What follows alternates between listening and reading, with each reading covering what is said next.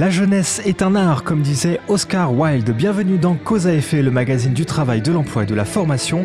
Aujourd'hui, nous parlons de la formation de la jeunesse.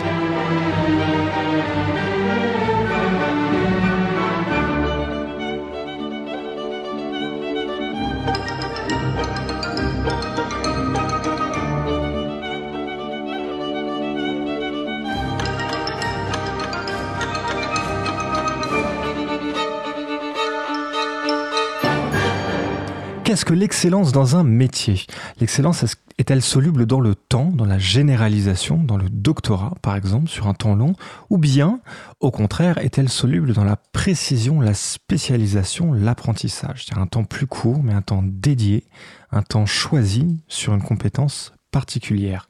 Comment valoriser les filières d'apprentissage et euh, jusqu'à quand en a-t-on fini d'apprendre? Comment se développe la compétence tout au long de la vie et surtout puisque nous la posons euh, par l'apprentissage, quel est son point de départ?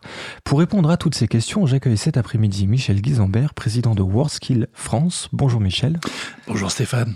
Alors tu es euh, président de, de WorldSkill France, tu es ancien président des Compagnons du Devoir. Euh, tu m'expliquais avant l'émission que, que, tu as que tu t'es orienté un petit peu au travers de la formation vers le social.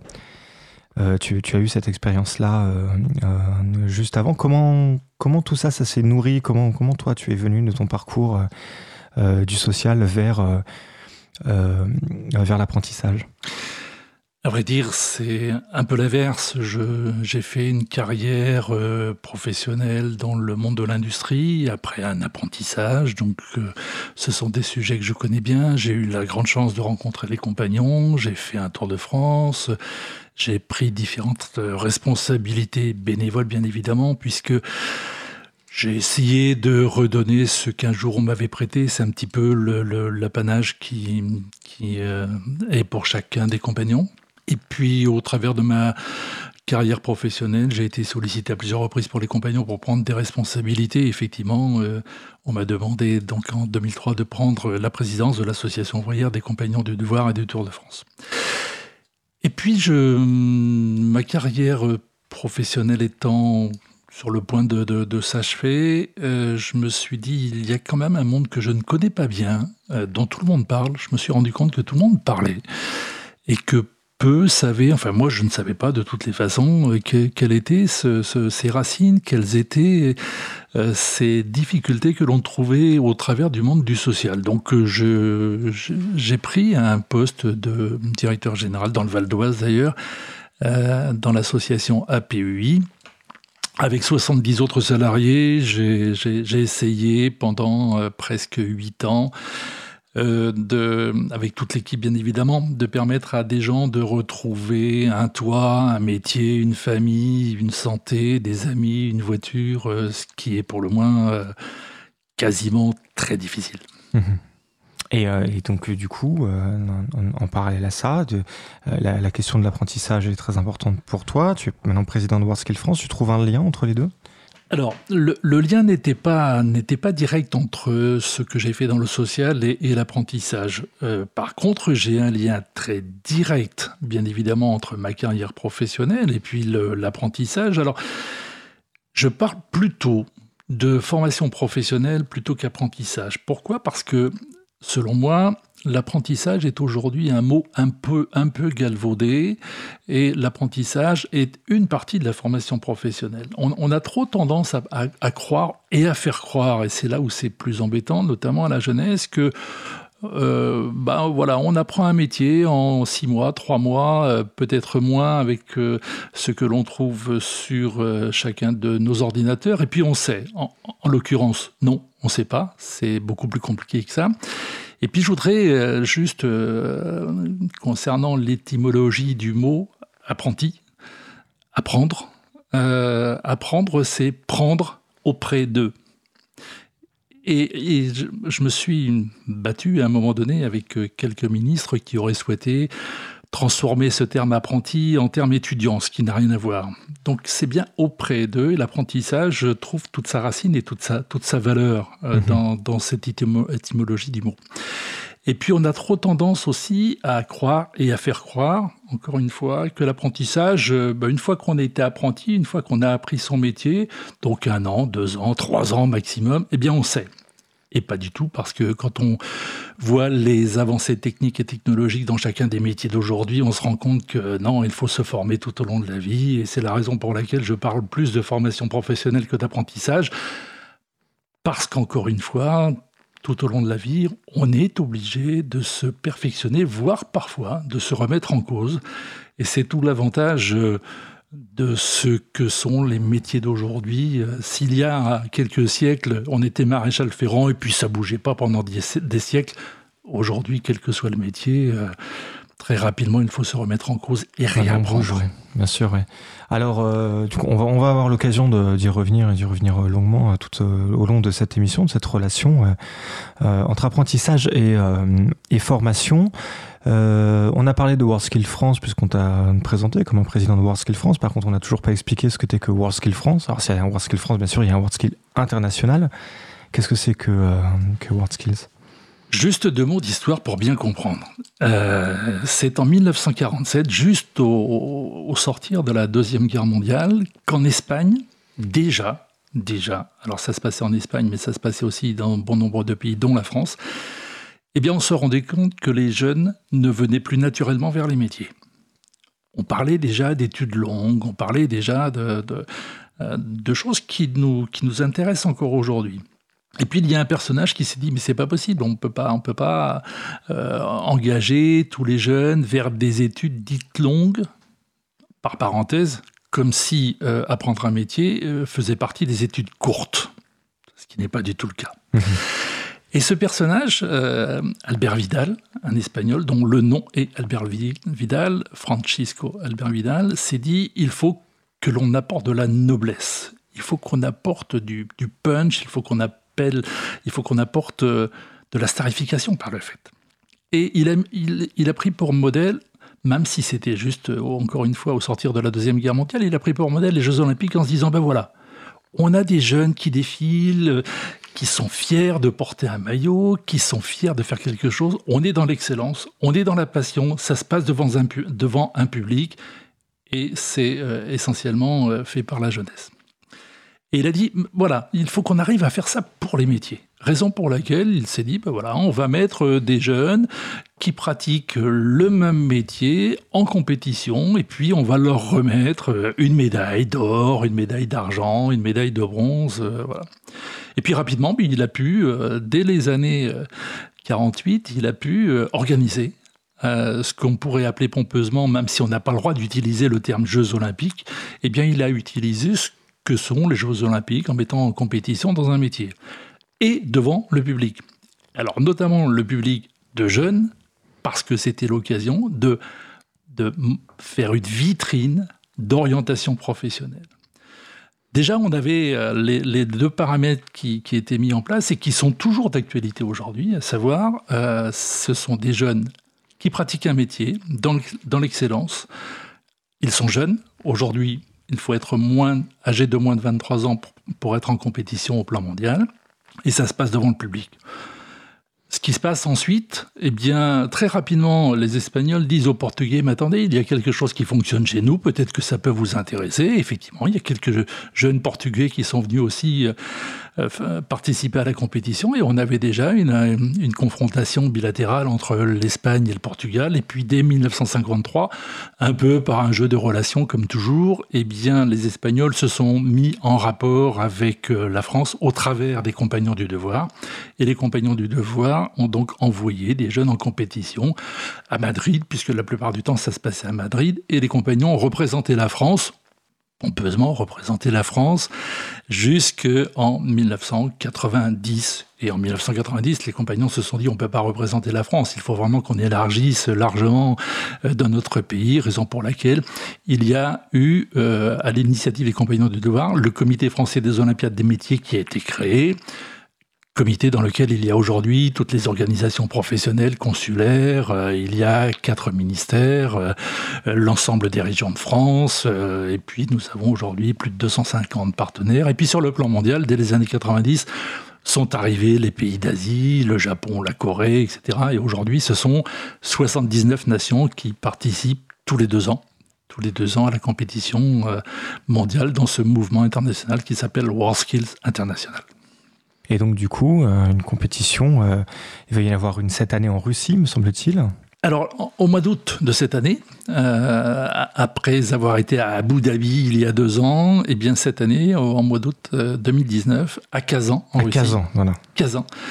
sur volonté notamment du, du, du, de Vladimir Poutine, parce que ça a été aussi l'une de ses fortes volontés en disant je veux que dans mon pays il y ait une compétition mondiale, je veux aussi euh, qu'on arrête de, de, faire, euh, c'est pas péjoratif ce que je veux dire, mais de faire des ingénieurs qui ne soient pas forcément ingénieux, je veux qu'il y ait des hommes et des femmes de métier, dont certains d'entre eux deviendront ingénieurs, donc ingénieux.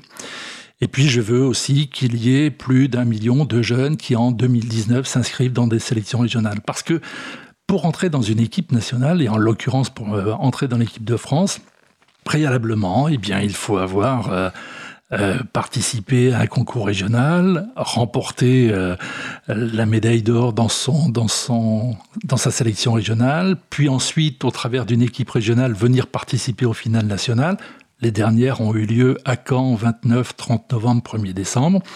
Il y avait 630 candidats en compétition dans 56 métiers, devant 70 000 visiteurs pendant euh, trois, jours complets trois jours complets de travail. Donc c'est encore une fois une formidable vitrine euh, d'orientation professionnelle, puisque parmi les 70 000 visiteurs, il y avait notamment 50 000 jeunes qui sont venus rencontrer et embrasser la possibilité d'entrer dans l'un des 56 métiers. Et puis ensuite, l'équipe de France est composée. En l'occurrence, nous avons composé, nous avons finalisé l'équipe de France hier. Elle a été publiée sur les, sur les réseaux sociaux à partir de, de 16 heures.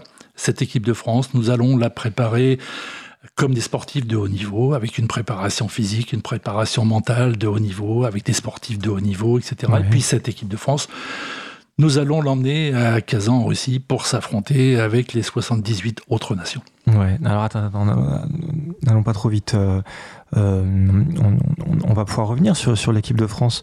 Euh, et avant cela, juste pour clarifier quelque chose, donc la Russie, mais essentiellement sur, sur volonté des, des pouvoirs publics, euh, a fait le choix de donc euh, du coup que la, compétition se, se passe euh, cette année. Bon, je suppose que eux-mêmes étaient en, en, compétition avec d'autres pays pour pour recevoir le, comment l'événement. Ça s'est passé au Brésil précédemment, dans d'autres pays. Etc. Donc ça veut dire qu'en fait, WorldSkills, c'est une vitrine de l'apprentissage, une espèce de fête de l'apprentissage dont un pays peut se saisir pour inciter ces jeunes à, à, à devenir apprentis. Comme pour les Jeux Olympiques, comme pour les Jeux Olympiques, il y a donc un appel à candidature qui est lancé quatre ans avant l'événement pour dire voilà quelle, quelle, est la nation du monde qui veut accueillir la, compétition mondiale. En l'occurrence, euh, euh, il y a eu Sao Paulo qui était en, il y a maintenant quatre ans. Euh, il y a eu ensuite Abu Dhabi dans les Émirats arabes unis qui s'est qui s'est passé il y a deux ans. Cette année, c'est donc Kazan. En 2021, ce sera Shanghai.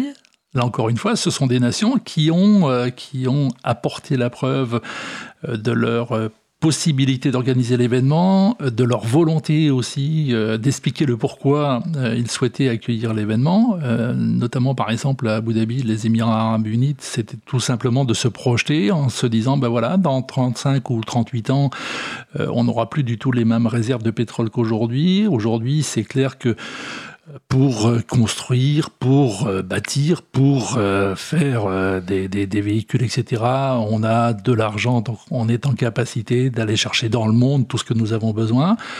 Que, sera ce, projet dans 35 ou 38 ans Il faut qu'on s'y prépare, il faut que l'on forme des jeunes. Donc ils se sont mis en marche, en route, pour organiser cette compétition mondiale de manière à interpeller la jeunesse des Émirats en disant voilà, vous avez la possibilité de vous inscrire dans une formation professionnelle, un apprentissage, un perfectionnement, etc.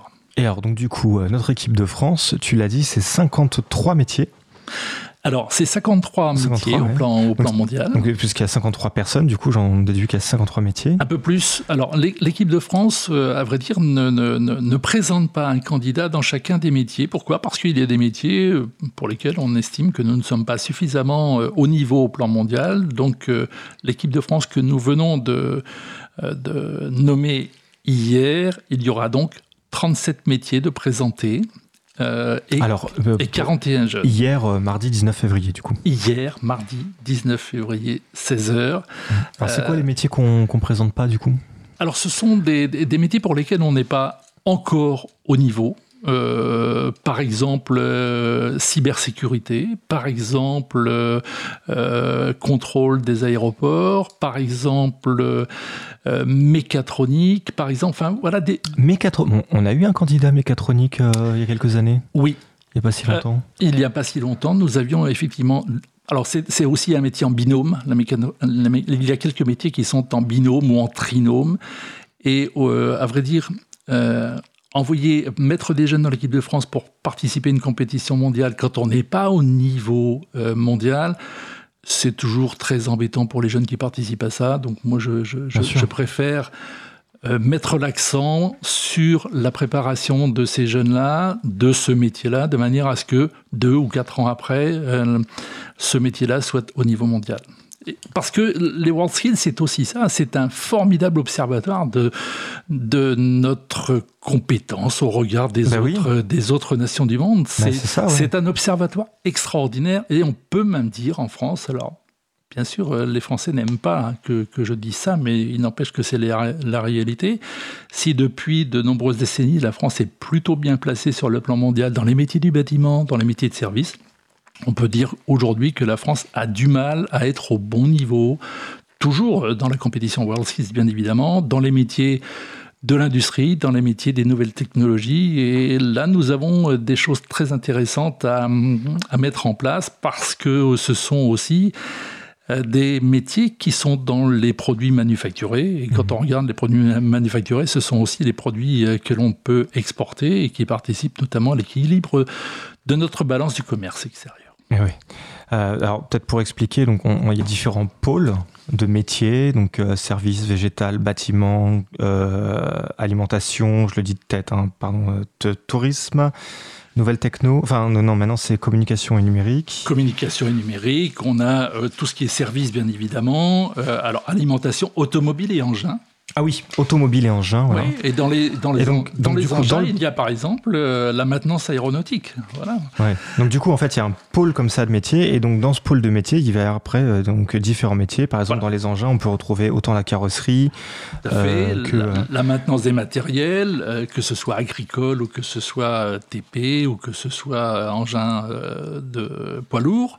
Euh, la peinture automobile, on trouve la technologie automobile, tôlerie, carrosserie. Enfin, c'est toute une diversité. Trop, trop longtemps, euh, monsieur, madame, tout le monde pense que les Olympiades des métiers, c'est plutôt des métiers du bâtiment. Non, non, c'est beaucoup plus large que ça. Cuisine, on a bah, évidemment cuisinier, mais on a aussi pâtissier, service en salle. Boulanger, service en salle, tout à fait on couvre un petit peu la totalité euh, des choses. Dans le bâtiment, on trouve tous les métiers, tous les métiers du bâtiment. Dans le pôle service, euh, on a la bijouterie joaillerie, on a la coiffure, on a le, mode et création, euh, réceptionniste hôtel, soins esthétiques, et aussi bah, dans les métiers du, végétal, on a l'art floral, on a jardinier paysagiste, voilà. Enfin, tous les métiers qui peuvent être mis en compétition dans des espaces raisonnables participent à la compétition mondiale. Et alors justement, est-ce que le problème de, de, la, représentation, notamment par exemple en mécatronique, puisqu'on les citait, euh, et, dans certains, euh, certains métiers de nouvelles techno, euh, ne vient-il pas du fait euh, que ce sont des métiers que euh, qu'on obtient par l'ingénierie et par un temps long, c'est-à-dire des métiers qui ne sont pas reconnus comme étant accessibles par l'apprentissage? Et a fortiori, euh, typiquement, donc du coup, les nouvelles techno. Alors, euh, pas tout à fait. Pourquoi? Parce que déjà, concernant ces métiers, qui s'adressent souvent à des élèves ingénieurs, qui sont aussi en apprentissage la plupart du temps, euh, l'âge requis est jusqu'à 25 ans. Donc, non, je, je, pense que c'est plutôt, mais c'est un mal aussi que nous avons en France, c'est plutôt sur la visibilité de ces métiers. On, a des difficultés à mettre en évidence euh, le métier, les métiers que l'on trouve dans l'industrie, les métiers de tournage, de fraisage, de mécatronique, de, même de DAO, parce que pour la, pour la jeunesse, c'est difficile à expliquer, c'est difficile à, à mettre en évidence la pertinence de ces métiers-là. Donc on a, enfin quand je dis on a, ça veut dire euh, les entreprises, tous ceux qui tournent autour de l'orientation professionnelle. Euh, nous avons des efforts à faire pour rendre pertinent et rendre visible aux yeux de la jeunesse l'existence et la pertinence de ces métiers. Alors du coup, tu, ne voudrais pas nous, raconter la maîtresse d'école qui était passée euh, euh, sur des Olympiades régionales euh Ah merveilleux, j'adore cette histoire. J'adore cette histoire. Pourquoi? Parce que ça s'est passé à Angers lors de sélections régionales. J'étais avec mon épouse. Et puis, il y avait des centaines et des centaines de, de voire des milliers de, jeunes. Et puis, parmi toute cette jeunesse, et bien sûr les adultes, mais parmi toute cette jeunesse, mon épouse me dit, regarde, euh, il y a des, jeunes enfants qui sont vraisemblablement en CP ou en maternelle. Et elle s'approche d'une personne adulte qui était avec euh, ces petits personnages. C'était la maîtresse d'école par le fait, hein, professeur des collèges aujourd'hui, ou professeur d'école aujourd'hui, peu importe. Et elle euh, pose la question, mais pourquoi vous amenez ces, jeunes enfants? Et alors la réponse a été extraordinaire. Elle dit, on vient voir le métier de papa. Ce qu'il y a derrière ça, c'est ça doit nous toucher parce que ça veut dire que euh, les enfants d'aujourd'hui n'ont jamais connu leurs parents en situation de travail. On n'amène plus ces enfants là où on travaille. Donc ça doit nous interroger parce qu'encore une fois, les enfants d'aujourd'hui qui sont, qui sont merveilleux, ils ont tellement de possibilités de regarder ce qui se passe, ils ont une faculté d'observation. Encore faut-il euh, bah, leur ouvrir notre, notre carnet de, bonheur, tout simplement. Alors elle dit, euh, elle dit c'est le métier de papa, elle dit pas c'est le métier de papa et maman. Euh, les mamans n'ont pas le droit de faire un travail manuel, même chez les instituts, ou comment ça se passe? C'est un vrai sujet.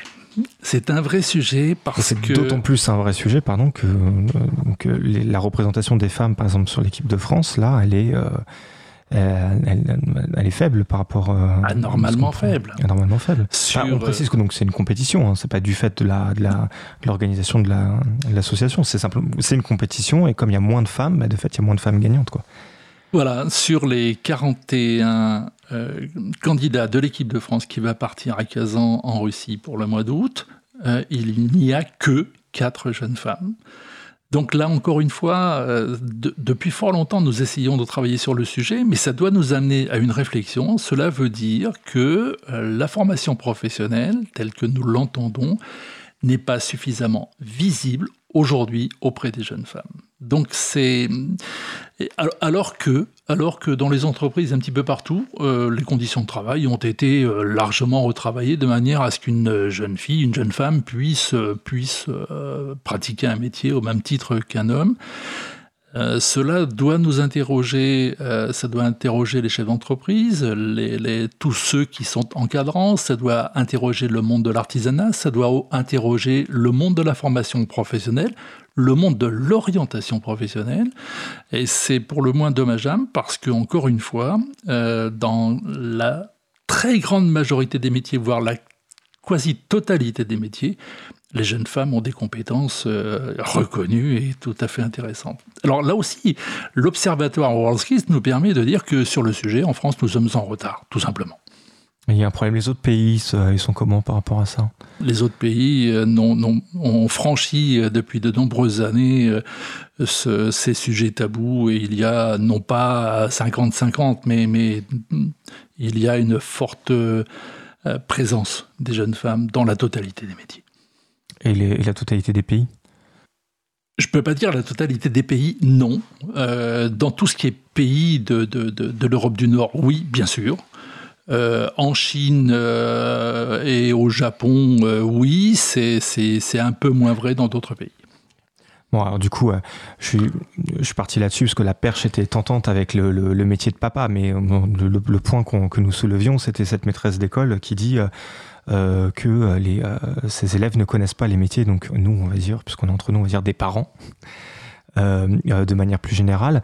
Euh, la réforme sur, le, donc, sur la liberté de choisir son avenir professionnel, puisque ça s'appelle ainsi, donc on va dire avenir pro, la loi avenir pro propose des, des, classes de troisième métier dans lequel on va généraliser donc, des stages professionnels pour, pour les élèves de troisième. C'est une, une bonne chose ça ou comment ça se passe? Alors c'est intéressant, d'autant plus que Là encore une fois, et grâce à WorldSkills, c'est pour euh, rencontrer un petit peu ce qui se passe dans le monde. Euh, les Suisses euh, pratiquent cela depuis fort longtemps. Il y a, enfin, je ne sais plus si mes chiffres sont exacts, mais il y a plus de 60% des jeunes enfants en secondaire qui sont déjà sous forme d'apprentissage. Ce qui est intéressant, c'est en France, on a, on a et c'est un petit peu l'objet, mais on en parlera vraisemblablement tout à l'heure de la candidature pour 2023. Mais mmh. euh, trop, trop souvent, encore en France, et, là, on a une vraie réforme culturelle à faire. Euh, trop souvent, on pratique un métier parce qu'on n'a pas pu faire des, études longues.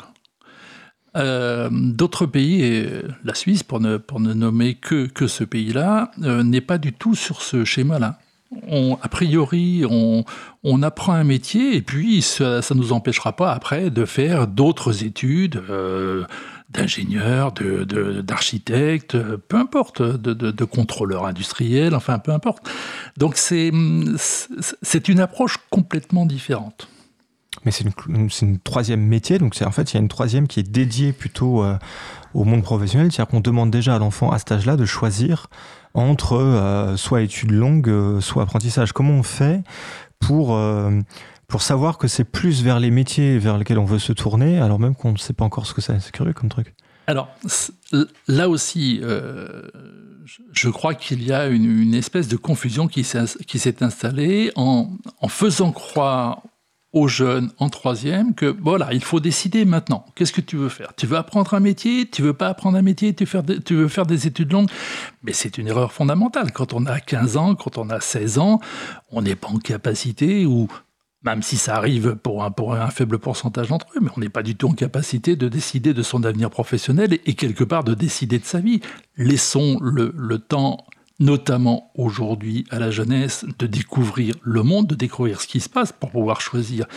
Vous savez, euh, pour avoir étudié un petit peu l'histoire, euh, fin du 19e, fin du 20e, les entreprises étaient accessibles à l'ensemble de la jeunesse. Donc il était assez facile de savoir ce que l'on voulait faire, pouvait faire.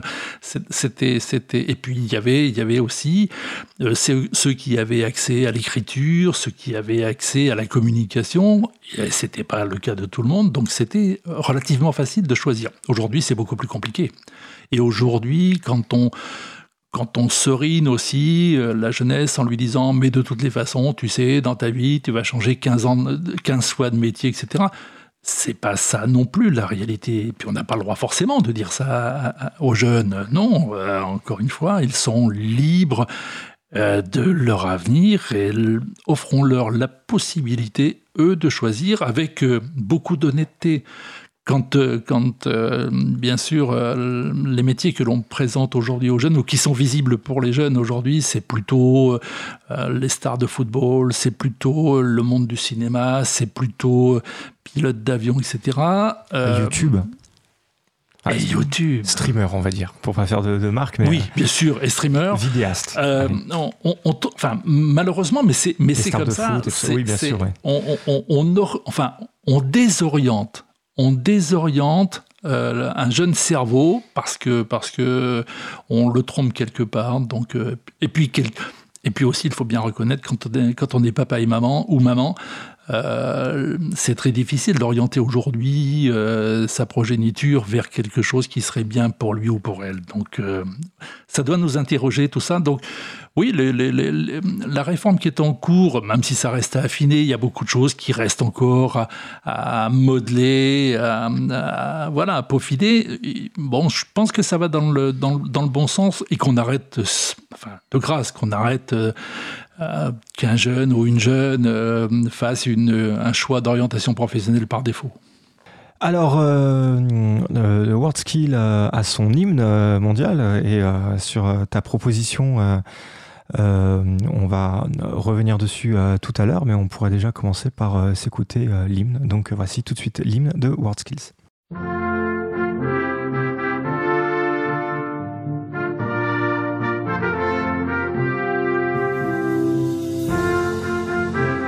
Cause commune, cause-commune.fm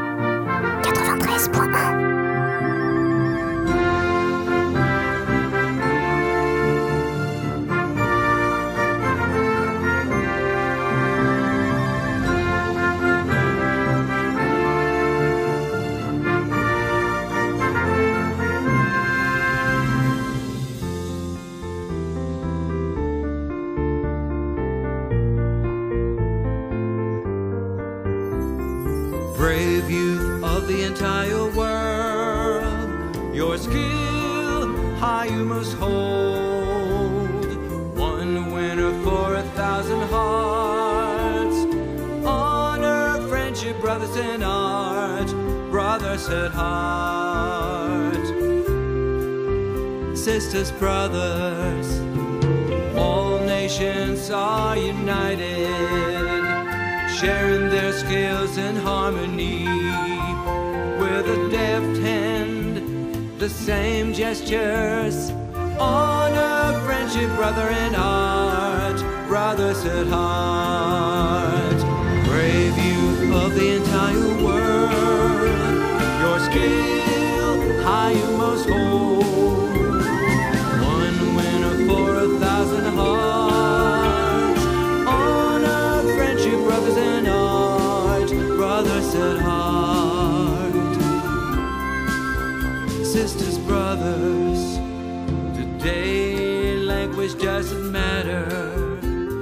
Hands create the future.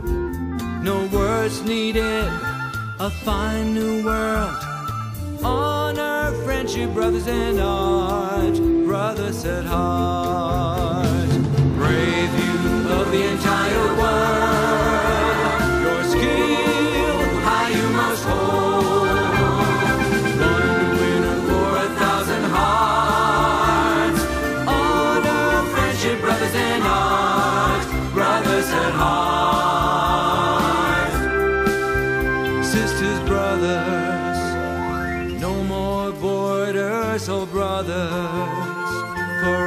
But one country, the world.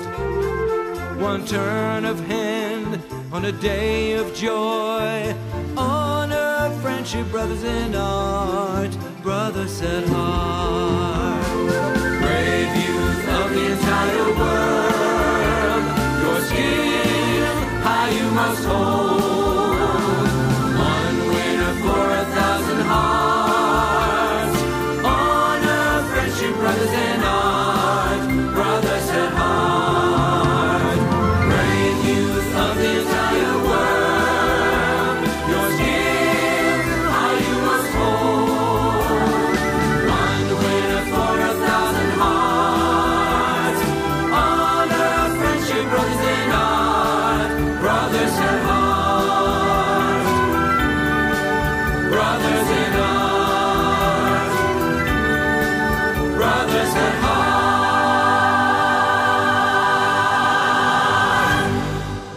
Vous écoutez toujours Cause à effet sur 93.1 FM. Je suis aujourd'hui avec Michel Guisambert pour parler du World Skills International et c'est l'hymne du World Skills International que nous venons d'écouter maintenant.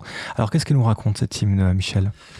Alors avant de dire ce que dit cet hymne, juste une histoire parce mhm. que j'ai eu l'occasion en 2012 de rencontrer à Leipzig lors de la compétition mondiale, j'ai eu l'occasion de rencontrer le président de World Skills International pour lui dire écoute, euh, Simon, euh, bravo, ce mouvement que j'adore depuis 1968, il n'empêche qu'aujourd'hui, si on compare par rapport aux Jeux Olympiques, il y a, des drapeaux, il y a, un mouvement, il y a un rite, il y a un rituel, il y a tout ça, mais il n'y a pas d'hymne, alors que tous les mouvements mondiaux voilà, on, leur propre. Il, m'a dit ouais, ouais, non, non, effectivement, c'est intéressant, euh, je vais y réfléchir.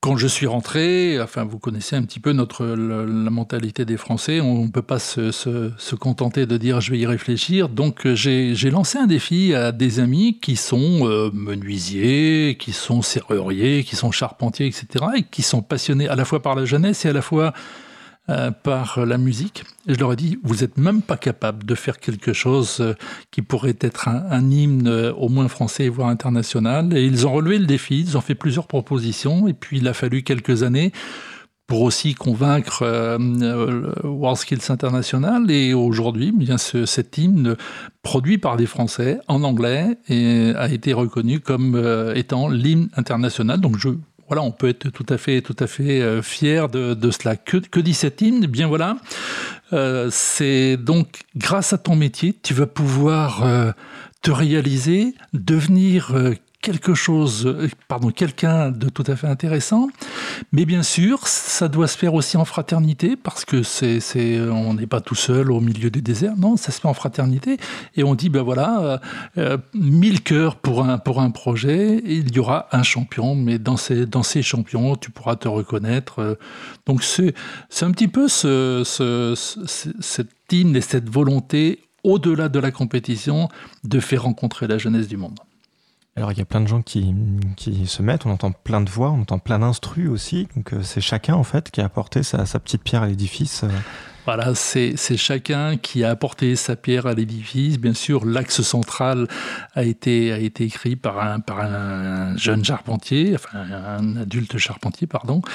Et puis cet ensemble musical a été écrit pour un orchestre philharmonique de 120 personnes. Donc euh, je trouve que c'est un merveilleux, un merveilleux travail. Et, encore une fois, on peut se dire que hum, ce sont des gens qui, ont appris un métier, mais qui ont appris aussi par le métier.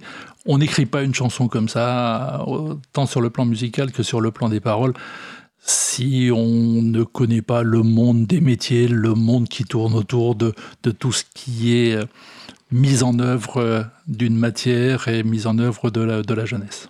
Ok, alors maintenant, il faut espérer que l'hymne retentisse à Lyon, n'est-ce pas?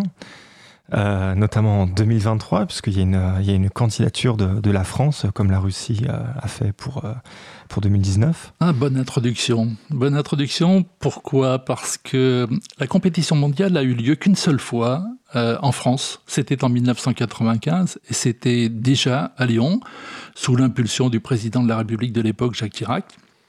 Et depuis, nous avons postulé euh, pour la compétition de 2013 et nous avons perdu, la France a perdu face aux Allemands. Nous avons postulé pour 2019, la France a perdu euh, face à la Russie. Euh, deux, échecs, c'était beaucoup, même à quelques voix près, trois voix près, mais ça suffit. et, là, avec le président de la République Emmanuel Macron, nous nous sommes dit non, là il faut vraiment que l'on mette le paquet, et raison pour laquelle le président de la République euh, a souhaité, avec bien sûr les ministres concernés, ministre du Travail, ministre de l'Éducation nationale, ministre des Finances, et surtout toutes les organisations professionnelles consulaires, tous ceux qui tournent autour de la jeunesse, tous ceux qui tournent autour euh, de l'économie de notre pays, et tout ce qui touche aussi le monde du social de notre pays. Eh bien, nous avons souhaité porter, euh, porter la candidature de la France pour accueillir en 2023 la compétition. Et euh, nous avons eu, comme pour les Jeux Olympiques, les 4 et 5 février dernier, euh, une visite de validation de World Skills International. Nous avons euh, choisi Lyon. Pourquoi? Bah Parce qu'il n'y a que deux endroits, deux villes en France qui sont en capacité d'accueillir l'événement. C'est tout simplement Paris et Lyon. Il faut plus de 140 000 mètres carrés de, de structure pour la compétition. Il faut plus de 6 000 chambres d'hôtel. Il faut un aéroport. Il faut euh, des moyens de communication euh, hors du commun. Il faut des zéniths pour les cérémonies d'ouverture de clôture. Enfin, c'est un, événement extraordinaire. C'est le plus grand événement au monde euh, qui met en valeur les métiers. Et Sur les métiers. Tout à fait. Alors euh, Lyon, voilà, nous sommes, nous sommes donc euh, en compétition euh, face au Japon. Face au Japon, la décision sera prise par l'ensemble des, nations lors de l'Assemblée générale qui va se passer à Kazan le, 21 août prochain.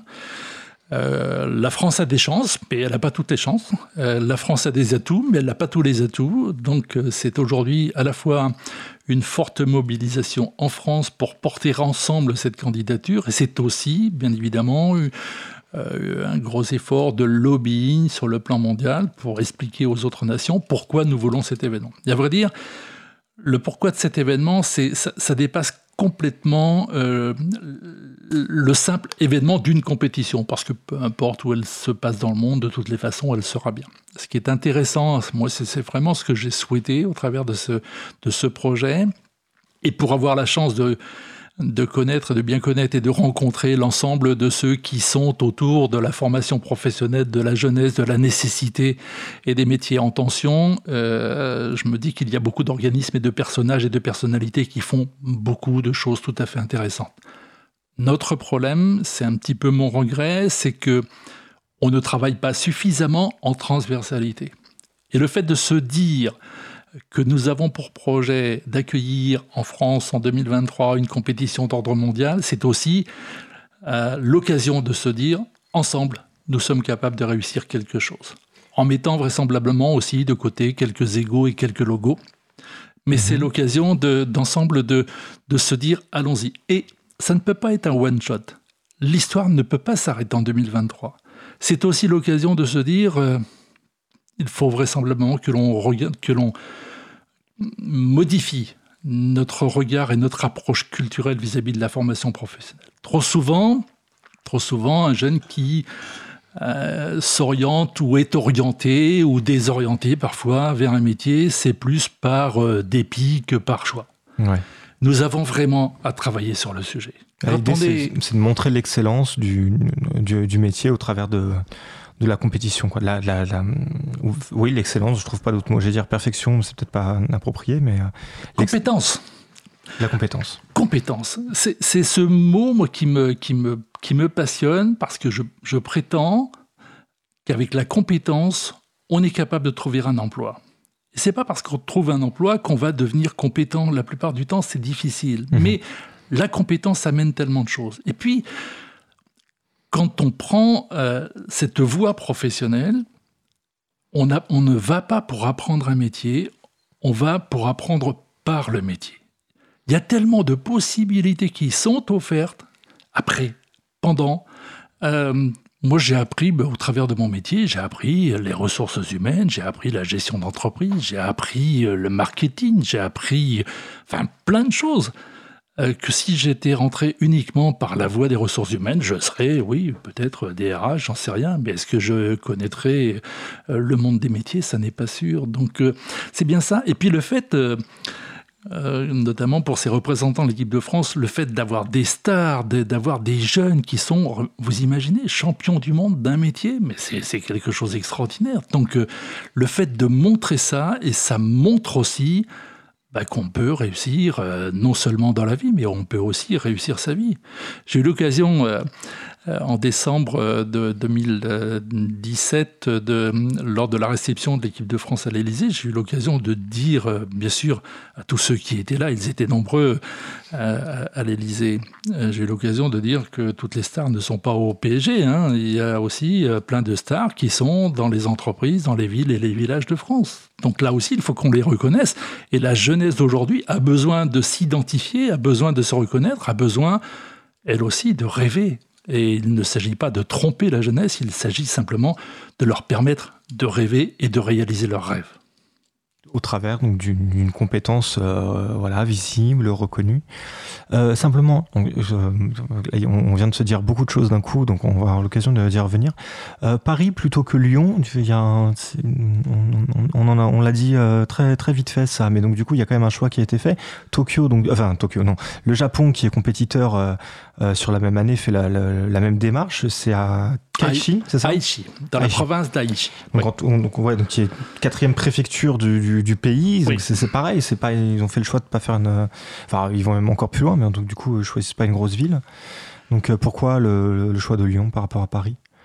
Euh, pour ce qui concerne la France, pourquoi Lyon par rapport à Paris? Il y a eu une plus forte mobilisation euh, locale de, de la ville de Lyon et de, de la métropole de Lyon euh, par rapport à celle de Paris. Ah oui, d'accord, tout, Tout simplement. simplement. D'accord. Il n'y a, pas plus de métiers d'apprentissage euh, reconnus euh, Non, non, euh, pas du tout. D'accord, ok.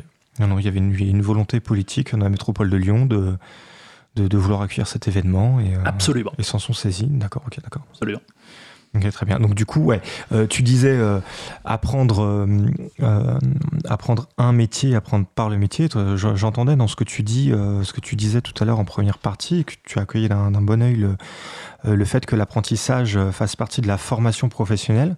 On voit que l'apprentissage a été notamment rallongé, le contrat de pro maintenant s'étend jusqu'à 29 ans avec la nouvelle loi Avenir Pro. Donc du coup, il y, a, une dimension de droit à l'erreur et on, peut, être apprenti, je mets des gros guillemets, jusqu'à tard finalement.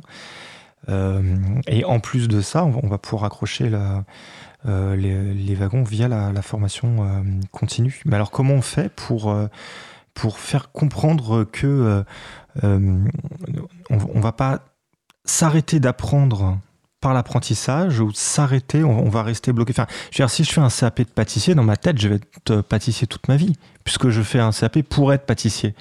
Alors que si, on, si je fais un CAP euh, de, de, biochimie euh, agroalimentaire, et ben, du coup, je sais que je pourrais faire autant de pâtisserie, de pain. Enfin, je, je vais élargir mon, mon champ de trucs. Comment on fait pour faire comprendre ça?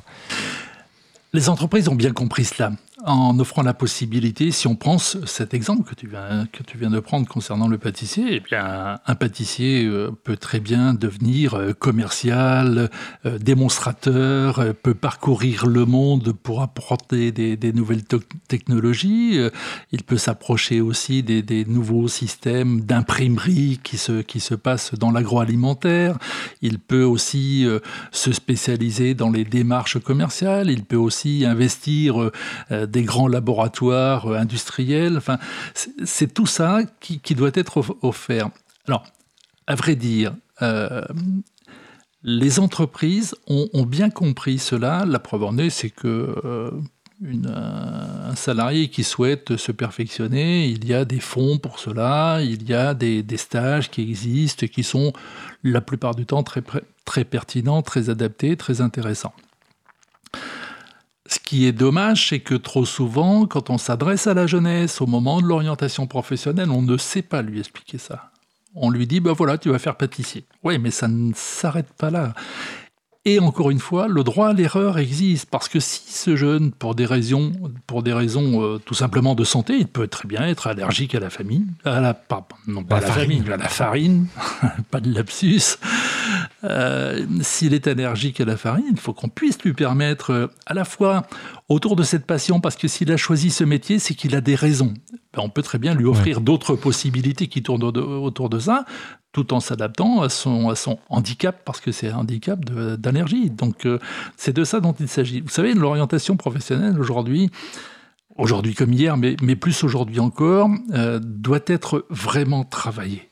C'est vraiment un, axe qui, à mon sens, doit être travaillé auprès de ceux qui savent, pas forcément toujours au- auprès de ceux qui pensent savoir. Donc c'est c'est tellement important pour un jeune d'être bien orienté, et plus encore, c'est tellement rassurant pour des parents d'avoir le maximum d'informations concernant les possibilités qui sont offertes à leur progéniture. Je pense que c'est le sujet sur lequel il faut Mhm. qu'on travaille.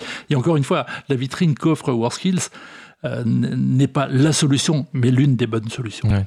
Ouais, puis il y, y, y a un droit à l'erreur qu'on constate en licence, euh, notamment, qui est, très fort. Alors, donc, bon, là, enfin, non, c'est pas un droit à l'erreur, mais c'est un- c'est des, erreurs euh, qui, qui arrivent et qui sont des erreurs heureuses parce qu'elles sont source d'apprentissage euh, au sens large pour euh, le jeune qui va de fait en université euh, parce qu'on lui a pas donné euh, d'autres euh, possibilités euh, et qui se retrouve euh, à se rendre compte que bah, travailler tout seul c'est pas évident, euh, que en fait il va faire se, taper une année, une année de L1 éco ou de L1 de- ou je sais quoi droit qui en fait correspond pas exactement à, à, ce qu'il pensait être et donc du coup qui va qui, va retourner mais malheureusement tardivement vers une voie d'apprentissage. Et qui plus encore, et qui plus encore ne saura pas, parce que la jeunesse d'aujourd'hui, euh, on parle de la génération X et puis Y et puis Z, euh, ces, générations euh, ont une particularité tout à fait intéressante. Ils ont besoin de savoir où ils vont. Ils veulent bien aller à tel endroit, mais ils veulent savoir pourquoi, comment, quel est leur plan de carrière. Ils veulent savoir tout ça, et je trouve qu'ils ont raison. Et lorsqu'on part trop souvent dans un système universitaire sans plus d'informations que cela, à vrai dire, on ne sait pas pourquoi. Mhm. Il y a des possibilités, oui, mais à condition que, etc. Et la jeunesse d'aujourd'hui a du mal, a du mal à comprendre ça. Donc, il faut que ça soit très clair, très honnête vis-à-vis vis-à-vis d'eux. Puis j'ai l'habitude de dire, vous savez, nous les adultes, si on a une, une mission dans notre vie, c'est de tout mettre en œuvre. De tout mettre en œuvre pour que tous les jeunes qui tournent autour de nous et qu'on est en quelque part en responsabilité auprès d'eux, on doit tout mettre en œuvre pour que jamais dans leur vie ils ne s'ennuient dans leur emploi, ils ne s'ennuient dans leur vie professionnelle. Je connais, je rencontre trop de gens qui, euh, dès le lundi matin, se disent vivement vendredi soir, qui, dès, le, le mardi matin, se disent vivement soir. Ce sont des gens qui ne créent pas, ce sont des gens qui ne- qui n'ont pas la chance d'innover, de rechercher, de prendre du plaisir, d'être passionnés, de ramener chez eux un problème particulier, parce que c'est aussi le propre de l'homme et de la femme euh, de créer, d'innover, de rechercher. C'est de ça dont il s'agit. Donc, Ouais, si, on a, si nous avons une mission, c'est bien celle-ci, de tout mettre en œuvre. Après, chacun choisit, bien, bien évidemment, mais de tout, tout mettre en œuvre, de donner tous les ingrédients pour qu'au moins pendant sa vie professionnelle, on puisse euh, ne jamais s'ennuyer. Bien sûr, après, on sait de fait qu'il y a des métiers où, où euh, alors s'ennuyer peut-être pas, mais il y a des métiers qui sont plus difficiles que d'autres malgré tout. Oui, ou trop répétitif, ou, euh, ou euh, trop trop aléatoire. Et puis il y a des, accidents de la vie. Et malheureusement, j'en ai j'ai rencontré des personnes dans, cette situation-là. Oui, bien sûr, mais encore une fois. Donnons le maximum d'outils, et c'est ça notre mission. Donnons le maximum d'outils pour que un jeune, voire un moins jeune, puisse faire son choix. Mhm. Son choix. Euh, euh, L'apprentissage, c'est un monde particulier puisque c'est le monde de l'entreprise. De fait, on se confronte immédiatement au monde de l'entreprise. Tu penses que euh, les jeunes, en règle générale, sont capables de passer tout de suite d'un monde qui est le lycée, avec un, un rapport aux notes, un rapport euh, à, la hiérarchie au sens large, quoi. Les profs, euh, qui est quand même très particulier, pour aller vers un monde de, euh, de cahiers des charges, d'objectifs, etc. Tu penses qu'ils sont tous matures comme ça tout de suite? Alors, hum, je suis très clair sur le sujet. Les jeunes sont capables de cela. Par contre, les parents, pas du tout. Il est très difficile, de, très rare, à vrai dire, de rencontrer des parents qui acceptent que leur fille ou que leur garçon, euh, à 15 ans, à 16 ans, euh, eh bien, s'éloigne un petit peu d'eux parce qu'ils rentrent dans le monde euh, du travail, avec un contrat de travail, avec euh, des paramètres qui va leur échapper un petit peu. Et puis au fait aussi, bah non, euh, à Noël, euh, il n'y a pas deux semaines de vacances. Non, à la Toussaint, il n'y a pas deux semaines de vacances. Non, pendant l'été, il n'y a pas deux mois et demi pendant euh, le, le garçon ou la fille va partir avec nous à tel endroit, etc. C'est voilà, mais c'est une c'est une séparation qui parfois est douloureuse et pour lesquelles les parents, la plupart du temps, ne sont pas prêts à cela. Et puis, vous savez, on est quand même très très protectionniste, euh, très cocooning avec nos enfants aujourd'hui, donc euh, c'est vrai qu'on veut les garder le plus longtemps possible. Ouais. La génération Tanguy n'est pas ne, ne- ne- ne s'est pas arrêtée. Il faut pas voilà, on, Mhm. on a envie de protéger nos enfants de plus en plus, donc euh, c'est un ouais c'est un sujet, c'est un su- sujet de société. Ouais, je sais pas ce qui protège le plus euh, entre euh, un CFA qui permet de construire un réseau professionnel, euh, d'avoir, d'intégrer un, donc un lycée dans lequel on se retrouve et qu'on on, a les amis, mais avec on, on, on est quand même assez connecté avec le monde, plutôt que euh, euh, par exemple une première année de licence dans lequel on a, euh, je me projette pas en disant ça, j'ai enseigné un petit peu et j'ai eu la chance que beaucoup de professeurs des universités n'ont pas, parce que je suis pas professeur des universités, euh, de refuser les, licences 1 euh, des licences 1 qu'on me donnait, j'ai choisi d'autres d'autres trucs. C'était à l'époque de l'APB parce qu'il y avait un taux d'échec de 75%. Et, euh, et du coup, ça m'intéressait pas d'avoir euh, 75% de, taux d'échec dans les cours parce que c'était des gens qui se retrouvaient là par hasard, qui choisissaient cette voie-là parce qu'on leur avait présenté comme une voie sécurisante, mais qui n'avaient aucune idée de ce qu'ils venaient faire là.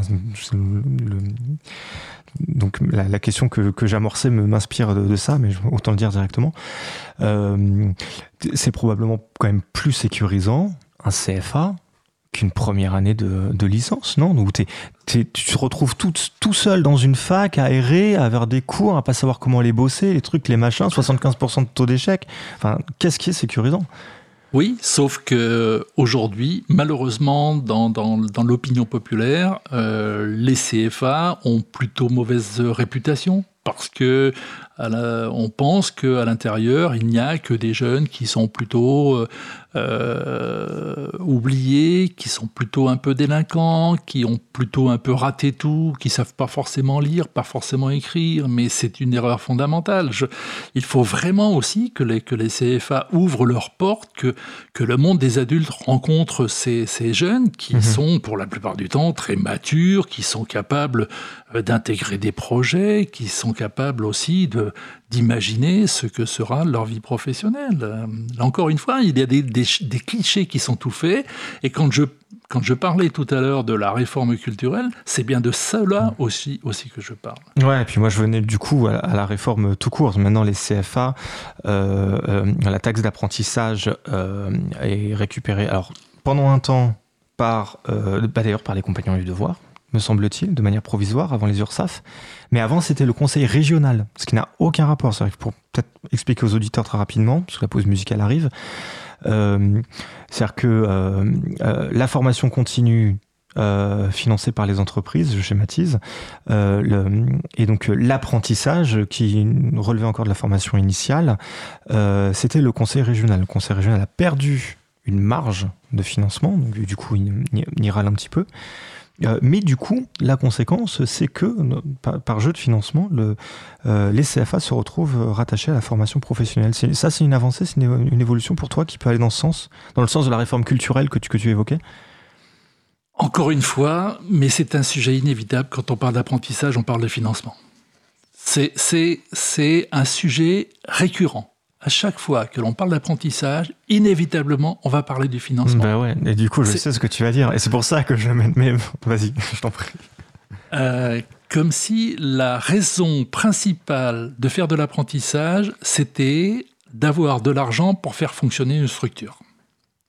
On a perdu complètement la notion du besoin. Quand euh, je mesure qu'il y a plus de 12 000 euh, besoins, par exemple en soudage, en France, aujourd'hui, là, tout de suite, qu'il y a besoin de plus de 10 000 chaudronniers, avec des, perspectives euh, d'évolution de carrière et des, techniques et des technologies qui sont tout à fait intéressantes. Enfin, voilà deux, métiers, mais je pourrais en citer, je pourrais en mhm. citer comme, comme ça n'est pas possible. Il suffit de, de voyager un petit peu et partout aujourd'hui sur les entreprises, il est marqué en très gros, ici, on recrute, on forme, on paye.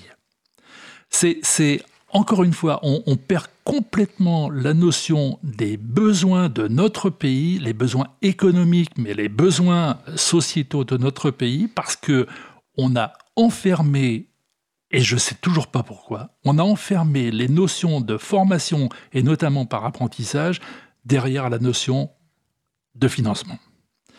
Ça veut dire qu'il y a une manne financière extraordinaire en France autour de la formation et notamment autour de la formation, autour de l'apprentissage qui intéresse vraisemblablement plein de personnes. Donc euh, quand on bouscule un petit peu ça et quand le gouvernement a souhaité euh, mettre un petit peu euh, les mains dans le, dans, le, dans le cambouis et de bousculer un petit peu les choses, c'est vrai que ça râle beaucoup aujourd'hui, mais je pense qu'il était nécessaire d'y mettre les mains. Et oui, ça fait maintenant près de dix ans qu'on dit qu'il faut réformer et... Et, qu'on le dit et qu'on le dit. Donc là, ça s'est fait, mais pouf, d'un coup, là, comme ça, on n'a pas vu venir. Alors, comme on dit dans, dans, dans, dans, les métiers que je connais à peu près, euh, c'est vrai que ça fait un peu de copeaux, mais il était peut-être nécessaire de faire des copeaux. Ça fait un petit peu de copeaux. Alors, c'est pas les menuisiers qu'on va écouter maintenant, c'est les bouchers de euh, Boris Vian, mais on va faire une pause musicale. À tout de suite. Cause commune c'est le tango des bouchers de la Villette. C'est le tango des tueurs des abattoirs. Venez cueillir la fraise et l'amourette et boire du sang avant qu'il soit tout noir. Faut que ça saigne, faut que les gens aient à bouffer, faut que les gros puissent se goinfrer, faut que les petits puissent engraisser. Faut que ça saigne, faut que les mandataires au hall puissent s'enfourrer plein la dalle du filet à 800 balles. Faut que ça saigne. Faut que les peaux se fassent tanner, que les pieds se fassent paner, que les têtes aillent mariner. Faut que ça saigne. Faut avaler de la barbaque pour être bien gras quand on claque et nourrir des vers comac. Faut que ça saigne bien fort, c'est le tango des joyeux militaires, des gays vainqueurs de partout et d'ailleurs. C'est le tango des femmes va en guerre, c'est le tango de tous les fossoyeurs. Faut que ça saigne, appuie sur la baïonnette, faut que ça rentre ou bien que ça pète, sinon t'auras une grosse tête. Faut que ça saigne, démolis en quelques-uns, tant pis si c'est des cousins, fais-leur sortir le raisin. Faut que ça saigne. Si c'est pas toi qui les crèves, les copains prendront la relève et tu joueras la vie brève. Faut que ça saigne. Demain ça sera ton tour, demain ça sera ton jour. Plus de bonhomme et plus d'amour. Tiens, voilà du boudin, voilà du boudin, voilà du boudin.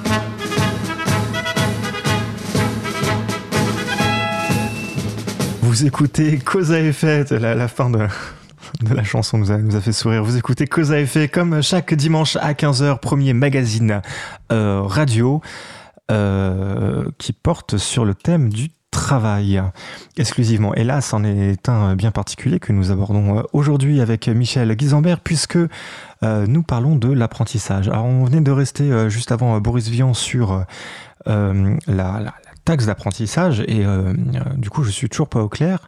Qui est légitime pour parler des métiers en tension dans ce pays? Est-ce que ce sont les branches ou est-ce que ce sont les conseils régionaux qui du coup maintenant ne peuvent plus le faire? Pour parler des métiers en tension, très clairement, ce sont les branches qui, qui sont euh, directement concernées. Parce que là, regarde, le, le BTP du Grand Paris, ça existe que euh, dans le Grand Paris. On fait sortir un camion toutes les 30 secondes juste pour aller éjecter la terre euh, qu'on a creusée du sous-sol pour faire nos lignes 15, 16, 17, 17, 18. Euh, voilà, ça existe que dans la région, ça. Je ne sais pas si ça existe que dans la région, mais c'est un exemple tout à fait, tout à fait intéressant. Après, euh, la branche, euh, parfois, résonne aussi sur du court terme. Alors juste peut-être, oui, on est allé un peu vite, mais ça c'est ma faute. Euh, donc pour, pour, rappeler rapidement aux auditeurs, la branche professionnelle, donc ce sont les partenaires sociaux, syndicats, euh, côté salariés et côté patronaux, qui se regroupent par grandes catégories de métiers.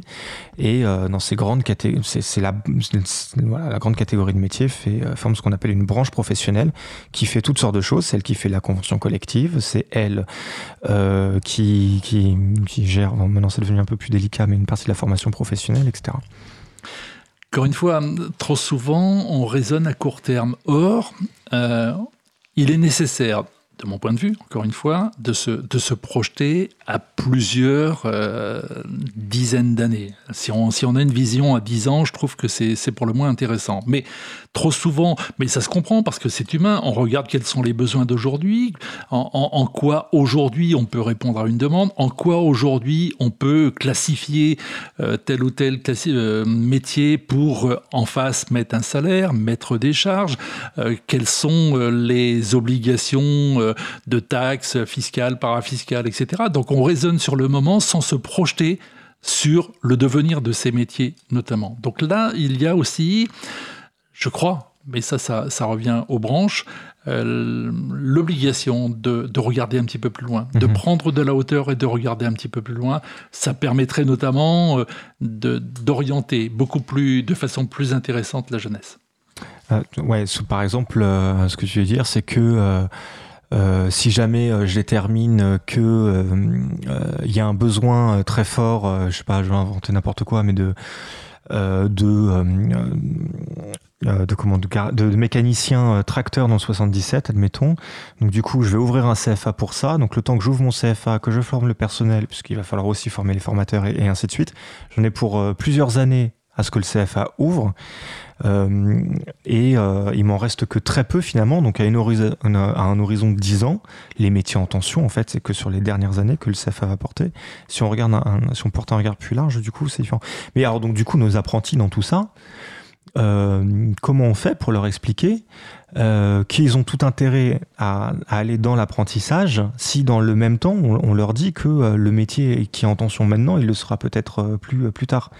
Oui, sauf, que euh, si on sait aussi leur dire qu'aujourd'hui, le besoin d'aujourd'hui, puisqu'on était sur le tracteur dans le 77, eh bien le tracteur dans le 77 aujourd'hui en maintenance, euh, maintenance agricole, euh, ça comprend du diesel, ça comprend de l'hydraulique, ça comprend de l'électricité, de l'électromécanique, etc. Mais si on leur dit qu'avec les évolutions, notamment du numérique, que de plus en plus euh, l'électronique va entrer dans le tracteur, que vraisemblablement, comme c'est un petit peu le cas aujourd'hui, il y aura plus forcément besoin d'un pilote dans le tracteur parce que avec le satellite, avec euh, la programmation, euh, si, on l'intéresse à tout ça, petit à petit, il va se mettre en route. Il va se dire mon métier, c'est pas quelque chose de figé. Je, je ne vais pas être dieseliste toute ma vie, mais j'aurai besoin de m'adapter parce que demain, il y aura plus forcément de diesel dans, mon dans le tracteur sur lequel je serai obligé d'intervenir. Il y aura vraisemblablement beaucoup plus d'électricité. Il y aura peut-être, euh, j'en sais rien, d'autres moyens de, de, combustion. Il y aura, voilà, c'est de ça. Mais encore faut-il être suffisamment ouvert pour dire voilà, le métier d'aujourd'hui c'est ça, mais les possibilités euh, offertes par ton métier, elles sont vastes. Inscris-toi là-dedans et apprends à apprendre. Donc c'est ça qu'il faut leur dire aux, jeunes maintenant, c'est ton là ton métier qu'on te propose, c'est une porte d'entrée et c'est une porte d'entrée pour continuer à apprendre euh, tout le temps. Et non seulement c'est une porte d'entrée pour, euh, pour continuer à apprendre, mais dans le même temps, tu vas, tu vas toi devenir acteur, tu vas participer à cette évolution, tu vas toi aussi être obligé de t'inscrire dans quelque chose qui sera toujours en mouvement. Et c'est ça l'avantage, c'est ça le, la grande innovation que l'on peut offrir à la jeunesse d'aujourd'hui. Et ça, la jeunesse d'aujourd'hui, ça l'intéresse. Mais euh, ça, ça, peut aller très vite et ça peut être très déconcertant. Dans les nouvelles techno, on les, on, les évoquait tout à l'heure en parlant de WordSkills. Euh, il y a encore pas si longtemps, on distinguait les programmeurs qui faisaient, on, va dire, la carrosserie euh, d'un côté et du, par exemple d'une application d'un site internet ou d'un logiciel, et ceux qui font le moteur, ceux qui font l'extérieur, ceux qui font l'intérieur. Je vulgarise beaucoup en disant ça, mais on, chacun comprendra. Euh, et là, on, développe de plus en plus des technos, mais depuis, quelques temps, euh, euh, qui, permettent de faire les deux à la fois et de faire les deux en même temps. Donc, qui implique de passer par des langages différents. Et ça, ça va super vite. Ça va même encore plus vite que le choix du métier. Les développeurs full stack, pour les, pour nommer en l'occurrence, qui passent beaucoup par certains langages de programmation bien spécifiques. Et on a la grande chance d'avoir des jeunes enfants aujourd'hui qui sont capables d'attraper une tablette alors qu'ils ne savent ni lire ni écrire et d'aller chercher ce qu'ils souhaitent euh, sur euh, YouTube, sur euh, des, des, Donc ils, ils sont habitués dès leur plus jeune âge à chercher, à creuser, à innover, à, s'adapter. C'est de ça dont il s'agit. Encore une fois, la, jeunesse que j'ai connue, je, n'ai pas eu cette chance-là. Donc mon cerveau n'est pas, n'est pas euh, suffisamment euh, prêt à attraper toute cette euh, adaptation nécessaire euh, dans la vie. Donc, euh, mais la jeunesse d'aujourd'hui, ça leur pose pas de problème. Ils, ils, sont naturellement faits pour euh, s'adapter en permanence, faire face à des aléas, faire face à des imprévus, et c'est ça qui est intéressant. Ils n'ont pas la tentation de dire ouais, j'ai envie d'apprendre vite le métier pour vite faire le métier. J'ai pas envie de réapprendre derrière. Enfin, je, ne vais pas passer toute ma vie. Alors effectivement. Alors ça, c'est c'est aussi peut-être, non pas un inconvénient, mais c'est un, constat. La jeunesse d'aujourd'hui a besoin d'aller très vite, de, ils zappent en permanence. On les voit bien dès qu'ils ont euh, un clavier ou une souris ou, euh, euh, une zapette dans les mains. En permanence, ils changent, ils bougent, ils ont besoin. Donc voilà. Mais c'est à nous aussi de, petit à petit de les mettre devant la réalité apprendre un métier, c'est pas quelque chose qu'on qu peut apprendre sur YouTube. Non, pas du tout. Euh, je, je, vois trop souvent euh, des recettes de cuisine, euh, on regarde deux minutes un film et, et on est persuadé qu'on sait. Bah non, on ne sait pas. Parce que entre il faut passer du, du, dire au faire ou du voir mmh. au faire et c'est un peu plus compliqué. Mais la réalité a vite fait de, de, rentrer tout le monde dans les, dans les bonnes cases. Donc, Bien sûr. Bah, le, problème de, bah, par exemple, si on cite une plateforme de streaming, mais même de manière plus générale les moteurs de recherche, c'est qu'en fait, on ne trouve que euh, euh, ce qu'on ce qu'on connaît déjà. Oui, très souvent, très souvent, euh, le reste est à découvrir. Le reste, c'est du travail personnel. Alors, je sens bien sûr que certains auditeurs qui nous écoutent pourraient avoir la tentation de me faire mentir. Je ne dis pas qu'on ne trouve pas par sérendipité, c'est-à-dire par hasard, par coïncidence, on ne tombe pas par hasard sur certaines choses, mais ce que l'on cherche sur un moteur de recherche, par exemple, de fait, on le connaît déjà. Et on a un petit peu le même phénomène avec l'orientation professionnelle.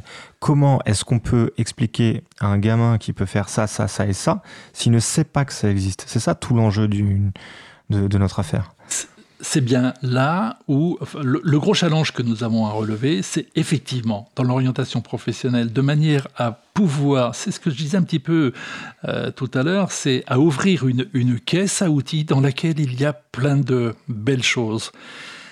Avec euh, enfin, d'avoir aussi l'honnêteté d'expliquer bah, quels sont les tenants et les aboutissants au mieux de l'existant et puis de dire, ben voilà, derrière ça, tu as la possibilité, tu auras la possibilité de faire telle ou telle chose. C'est de ça dont il s'agit. Et puis, il y aura tout ce que toi, tu pourras innover, apporter, construire, euh, reconstruire, euh, détruire. Euh, c'est aussi ça. Mais je crois qu'il faut qu'on soit honnête. Avec la jeunesse d'aujourd'hui, il faut tout à fait être honnête. Encore faut-il leur ouvrir la caisse à outils et, plus précisément leur ouvrir tout simplement notre cœur. Euh, oui, et, peut-être du coup euh, en profiter pour euh, montrer aux élèves ce qui existe et ce qui n'existe pas. La troisième métier qu'on évoquait tout à l'heure, euh, je, te, posais la question de ton, du, le point de vue que toi tu portes dessus, parce que je suis inquiet pour ma part euh, à l'idée qu'il puisse y avoir une troisième métier une troisième normale. Je suis très content de l'idée de troisième métier. Je pense que le stage de troisième, tel qu'on le fait depuis des années, très mal conduit. Par contre, on a un modèle, très rare de ma part de le dire, mais pour une fois je le dis, qui est le modèle américain, c'est pas, pas ma base d'habitude, mais là pour le coup qui fonctionne très bien, c'est que les stages de troisième, c'est généralisé, c'est tout le temps, c'est partout, c'est normal. Et donc du coup, ils sont constamment en train de se confronter à des trucs et à, tester des choses. Donc cette troisième métier, c'est formidable, mais si par une coïncidence et plus troublante, tu croises Muriel Pénicaud demain, est-ce que tu voudrais pas lui dire que euh, pourrait généraliser cette troisième à, l'ensemble des troisièmes pour qu'ils savent que ça existe? Jamais leur, euh, euh, prof principal leur dira que tous ces métiers existent. C'est ce qu'ont bien compris les Suisses. Et les Suisses aussi, oui, tout à fait. C'est ce qu'ont bien compris les Suisses. Et, tu parlais de Muriel Pénicaud. Muriel Pénicaud euh, a fait un voyage en Suisse. Je l'ai vraiment encouragée à aller voir ce qui se passe en Suisse. Donc elle a bien, bien compris ça. Mais on la reçoit quand elle veut, hein, si elle nous écoute, bien sûr. Hein, elle est la bienvenue. Et, et Bien évidemment, il y a aussi des reproches qui sont faits. Aujourd'hui, tout va trop vite, toutes les réformes sont trop rapides, etc. Donc parfois, il faut faire aussi du step by step. Donc raison pour laquelle peut-être, euh, je ne sais pas, je ne suis pas dans les confidences, mais peut-être qu'il y a des, paliers nécessaires. Euh, je, mais je partage, je partage ton point de vue. Il faudrait bousculer encore davantage. Ouais, et puis en plus, j'en profitais pour euh, lancer une, petite quiche sur les professeurs principaux, ça me fait plaisir. Euh, et je le fais en faisant un, d'ailleurs un, salut très amical à Tallinn que on peut retrouver tous les mercredis à 14h, donc du coup qui est une, une, une, professeure de collège et qui fait venir ici à la radio euh, ses, euh, ses, élèves. Euh, voilà, ils débattent et c'est super, c'est une super chouette émission. On la retrouve aussi en podcast sur causecommune.fm. c'est un moment promo. Non, je lui fais un petit clin d'œil, mais euh, mais pour dire aussi qu'en fait, je, les professeurs principaux, on n'en doute pas, font très bien le, le, métier qui est le leur. Simplement, comment est-il possible de demander à des gens euh, euh, qui font le, ce métier-là, qui d'enseigner une matière bien spécifique, qui, va être soit le français, soit les maths, qui ont eux-mêmes du mal à comprendre la discipline des, collègues, comment on peut leur demander euh, de comprendre un, boulot de pâtissier, euh, un, boulot de, de, de, développeur, un boulot de mécanicien, etc. etc. Raison pour laquelle tout à l'heure je disais on n'apprend pas un métier, on apprend par le métier. Il est tellement plus facile d'apprendre euh, la géométrie, d'apprendre euh, l'algèbre, d'apprendre tout ce que tout ce que l'on peut imaginer comme comme euh, étude un, un, petit peu rébarbative quand on utilise tout simplement des cas concrets au travers de métiers. Moi, j'ai appris plein de choses au travers de, de, de mon métier. Alors, il nous reste un, petit peu de temps et j'aimerais bien qu'on profite du, petit temps qui nous reste pour reparler un petit peu de WorldSkills euh, France et en particulier euh, euh, pour nos auditeurs, notamment en Ile-de-France, savoir comment on fait pour assister, par exemple, alors soit participer à une compétition régionale ou simplement pouvoir y assister, en attendant évidemment la compétition internationale qui aura lieu, on l'espère, à Lyon en 2023. Mais alors, comment on fait? Comment, comment on s'y prend?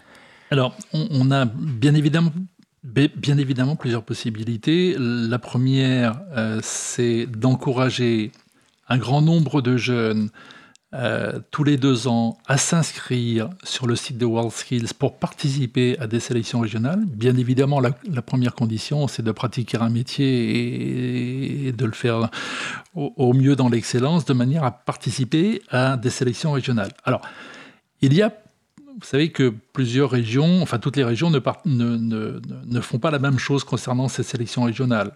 Il y a des régions euh, qui font des vraies sélections régionales sur site unique, devant un public. Je, j'en veux pour preuve Nouvelle-Aquitaine, j'en veux pour preuve les Pays de la Loire, euh, j'en veux pour preuve la Normandie, euh, voilà. D'autres, euh, d'autres qui font différemment, qui font sur sites éclatés, qui font ça dans des CFA. Alors c'est vrai que ça n'a pas du tout le même impact, c'est vrai que ça, ça, ne draine pas du tout le même volume de public, on n'a plus du tout affaire à, une, vitrine d'orientation professionnelle, on a euh, simplement affaire à une sélection régionale. Ce que je regrette. Je, souhaiterais vraiment qu'il y ait des vraies sélections régionales sur site unique parce que c'est dans la mission notamment des conseils régionaux d'offrir la possibilité d'orientation professionnelle et de promotion.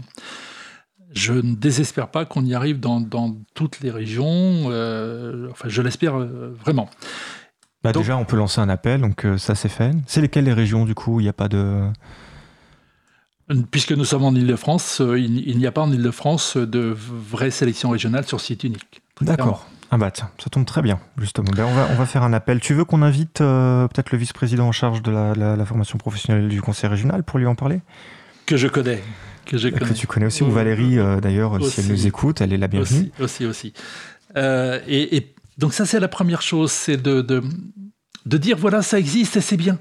Et c'est bien. Et puis, euh, c'est bien aussi de savoir qu'il existe dans telle ou telle région une vraie vitrine d'orientation professionnelle au travers d'une compétition, parce que ça permet euh, d'y amener l'ensemble des, des, des, scolaires euh, de seconde, de terminale, mais aussi de, de cycle universitaire, qui peut-être pour certains d'entre eux mmh. se rendent compte qu'ils ont été mal orientés. Donc euh, c'est ah aussi oui. l'occasion de leur permettre de dire, voilà, il y a d'autres possibilités, peut-être que ça, toi ça va t'intéresser. Donc c'est ça. Oui, puis, et puis pour tout un chacun. Et puis tout un chacun. Tout, tout à chacun. Vous savez, enfin, c'est fameux, ces fameux World Skills, c'est là où c'est tout à fait intéressant. Au-delà d'être une fameuse vitrine d'orientation professionnelle, c'est aussi euh, un bain de jouvence. Quoi. Ça permet, ça permet euh, à la fois aux adultes de reprendre confiance dans la jeunesse d'aujourd'hui, qui trop souvent est décriée comme celle qui sait rien faire, qui, qui euh, brûle les voitures, euh, qui est délinquant, qui fume, etc. Non, non, non. C'est aussi l'occasion de dire la jeunesse de notre pays, elle est merveilleuse. Encore faut-il le reconnaître. Ça permet aux chefs d'entreprise aussi de se dire waouh, j'ai des possibilités. Là aussi, de, de valoriser ce qui se passe dans mon entreprise c'est aussi l'occasion euh, de mettre en valeur tous ces gens de métier qui, au quotidien et dans l'ombre, transmettent ce qu'ils sont, ce qu'ils savent, ce qu'ils font. C'est aussi ça. Ça permet aussi bah, tous les, tous les chefs d'établissement, à, à, tous les professeurs de dire euh, on travaille pas pour rien. Voilà, il y a quelque chose d'intéressant. Ça permet aussi, et je continue à enfoncer un petit peu le clou, ça permet aussi aux politiques de dire euh, bah voilà, euh, ce, ce, que nous faisons, ça sert aussi à, à valoriser euh, les hommes et les femmes de notre pays. Mmh. Ça permet aussi de mettre en valeur le, et de pérenniser l'économie de notre pays. Enfin, c'est un vrai bain de jouvence ça permet de recharger les batteries pour dire voilà, non, non, c'est bon, il y a de l'espoir. On n'est pas que sur la récrimination, on n'est pas que sur la contestation, on a des vrais atouts. On n'est pas, on pas la, cinquième puissance mondiale pour rien. Donc arrêtons de croire que tout est foutu, euh, que on n'y arrivera pas, que tout, enfin rien ne va bien, etc. Non, non. Et dans cette période de morosité que nous, que nous traversons, voilà, on a l'occasion de mettre en avant ce qui va bien, quels sont les espoirs, quelles sont les espérances, quels sont les hommes et les femmes sur lesquels on peut compter. Et puis, il y en a une foultitude. Arrêtons de croire que euh, la jeunesse, le monde, plus rien ne va plus, euh, que tout le monde est dans la rue. Euh, non, non, c'est pas ça. Voilà, c'est une vraie occasion de reprendre confiance un petit peu à la fois en soi et aussi en l'avenir. En soi et en nous de manière collective et, en, nous de, façon collective, encore une fois. Euh, et, l'équipe de France est une, euh, est, une belle image parce que chacun des individus de l'équipe de France seul, bien sûr, il doit faire des choses, mais c'est l'équipe qui réussit et c'est toute cette préparation que nous essayons de faire avec elle. C'est une équipe et c'est une équipe euh, qui est emplie de fraternité, emplie remplis d'espoir, remplis de passion. Ah, ils ont l'air très soudés, ouais. Ils ont, ils ont l'air très. Euh, c'est extraordinaire. Très, très, ouais, très soudés. Et euh, donc, en plus, ils ont une préparation technique, évidemment, mais ils ont aussi une préparation. Ils ont un coach sportif. J'ai vu ça. Mais c'est incroyable.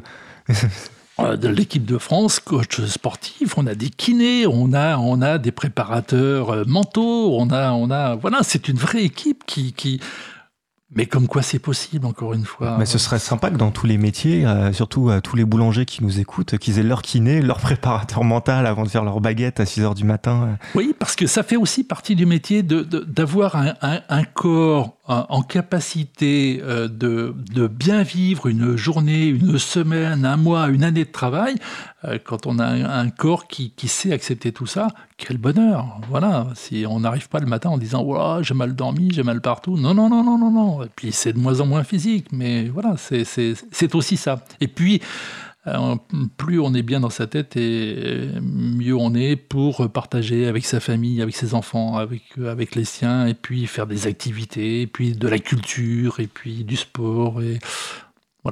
Bah, bien sûr, oui. Alors, donc, du coup, peut-être que dans nos métiers, euh, dans, notre quotidien, enfin, si, si j'extrapole un peu, là, ce que j'entends, c'est qu'en fait, on, on, crée des conditions d'excellence pour avoir l'excellence et donc, du coup, participer à la compétition. Mais dans notre quotidien, quand on va acheter sa baguette de pain, on n'a pas forcément l'excellence parce que le pauvre boulanger qui ne demande que ça de faire son mieux, il n'a pas forcément les conditions d'excellence.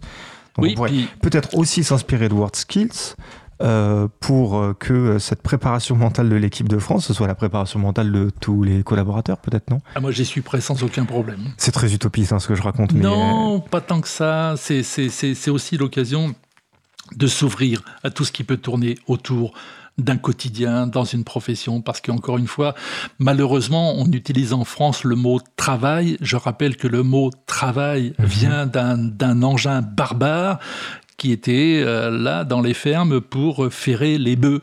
C'était le travail. On allait donc au travail euh, euh, souffrir et faire souffrir un animal.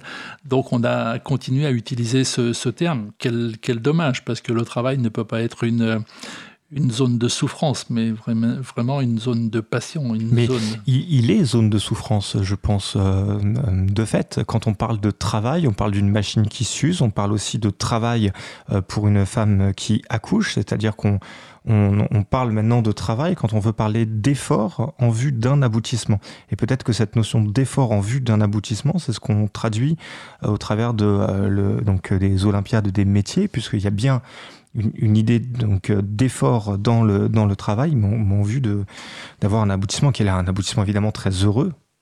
Et euh, euh, et, et c'est tant mieux parce qu'en l'occurrence en, l'occurrence c'est heureux. Mais voilà dans, dans, le but de faire un ben, un travail très très très accompli l'expression d'une compétence très forte Juste deux mots un, mot aussi, puisqu'on parle de travail, on parle de métier, on parle aussi de compétences. Et il faut savoir que le mot métier est très français. Il n'est pas utilisé dans, dans les mhm. autres nations du monde. Dans les autres nations du monde, on parle de skills, on parle de compétences. Or, il faut euh, beaucoup de compétences pour pratiquer un métier.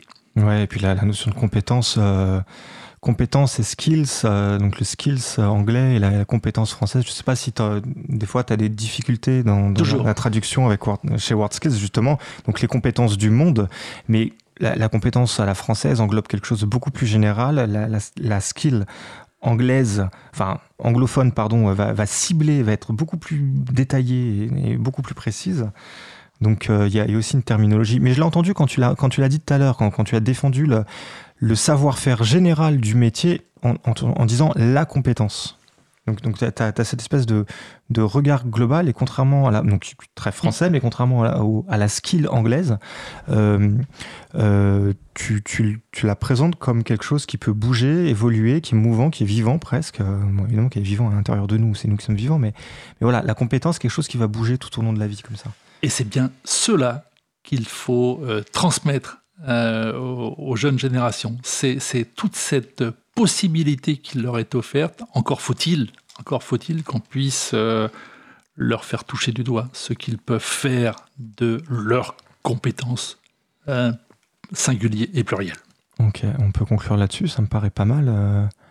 C'est-à-dire qu'en gros, il faut savoir. il faut savoir quel métier existe, il faut, il faut connaître le, panel de possibilités euh, qui s'offre euh, à nous quand on est jeune et, euh, et ce faisant, se dire que ce choix-là, c'est aussi un choix évolutif qui progresse. Ça va, je conclue, enfin je résume bien ta pensée. Qui progresse, qui s'adapte, mais je suis très confiant avec les, les, jeunes générations d'aujourd'hui. Tout petits, ils ont appris à s'adapter. Tout petits, ils ont appris à embrasser tout ce qu'on pouvait leur offrir. il n'y a pas besoin de beaucoup de mots les concernant pour qu'ils comprennent ce que euh, la société, notre société, leur offre. Merci beaucoup, euh, Michel. Euh, merci donc également à Quentin qui m'accompagnait exceptionnellement aujourd'hui à la technique. la semaine prochaine, nous nous retrouvons évidemment comme chaque dimanche à 15h sur 93.1 FM pour parler du travail de l'intelligence artificielle avec Jean-Gabriel Ganassia. Merci de votre écoute. Retrouvez le podcast sur pausecommune.fm et bon après-midi.